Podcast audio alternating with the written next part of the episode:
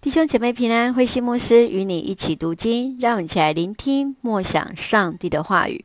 创世纪第七章到第八章，上帝的保护。创世纪第七章到第八章，我们看见这是进入了方舟，代表着上帝的拯救跟拣选，是为了要使万物的生命得以延续。上帝借着那大雨施时昼夜，进入了大船的动物，也按着次序来上传。它表明了先的次序的开始。所以在这段经文当中，我们会看到一件事情，就是七跟四十不断的啊、来出现。那七是其实是代表一个神圣跟完整的意思，而四十是表示适用跟完美。所以，其实，在这个地方，我们看到，呃，神在他的一个拣选当中有他的一个用意。而继续在第八章当中，我们看见第一节这样说：上帝从未忘记挪亚跟所有跟他在船里的动物。这正是上帝拯救力量的一个动力的来源。而当日期期满的时候，我们看第十九节这样说：所有的牲畜、爬虫和飞鸟也各按其类，成群的出了船。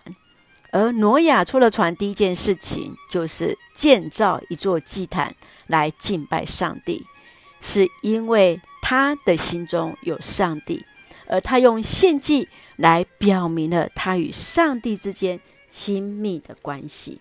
让我们一起来看这段经文当中对我们的一个思考。请我们先来看第七章第二十三节：上主消灭地上一切的生物，人类、牲畜、爬虫和飞鸟。只有挪亚以及跟他在船里的得以存活。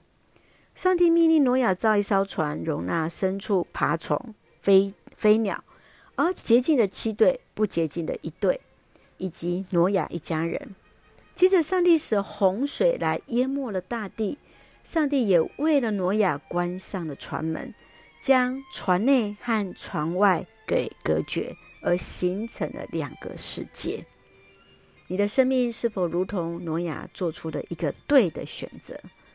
我们想，如果即便在外在的环境有所改变，是否会影响在我们的内在的生命呢？愿主帮助我们。我们是在船内，我们也在上帝的保护里面。继续，我们来看第八章第一节：上帝从未忘记挪亚和所有跟他在船里的动物。他叫风吹大地，水就开始消退。上帝不止发出命令，而是亲自伸手来为他所爱的百姓做事。当百姓犯罪受管教，但他依然赐下恩典跟慈爱。生活当中，你是否谨守上帝的话语呢？是否因上帝的话语而更加谨守自己的言语行为？求主来帮助我们。继续，我们来看第八章的第十九节。所有的牲畜、爬虫和飞鸟也各按其类，成群地出了船。大水退去，大地再度出现。船上的人和动物都必须离开船，在大地生活。离开船代表必须离开原本受保护的环境，而进入新的开始。当我们选择跟随耶稣，就是迎接新的开始。你要如何抛开束缚的一切，勇敢踏入上帝所预备的道路呢？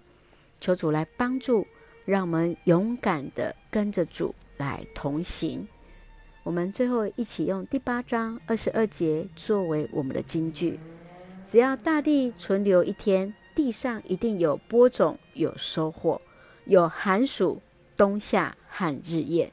是的，上帝的应许。让我们在地上，不管所耕种的，一定能够有所收获；也在这春夏到秋冬，也在这日夜的当中的一个循环当中，也要来体验到上帝的恩典。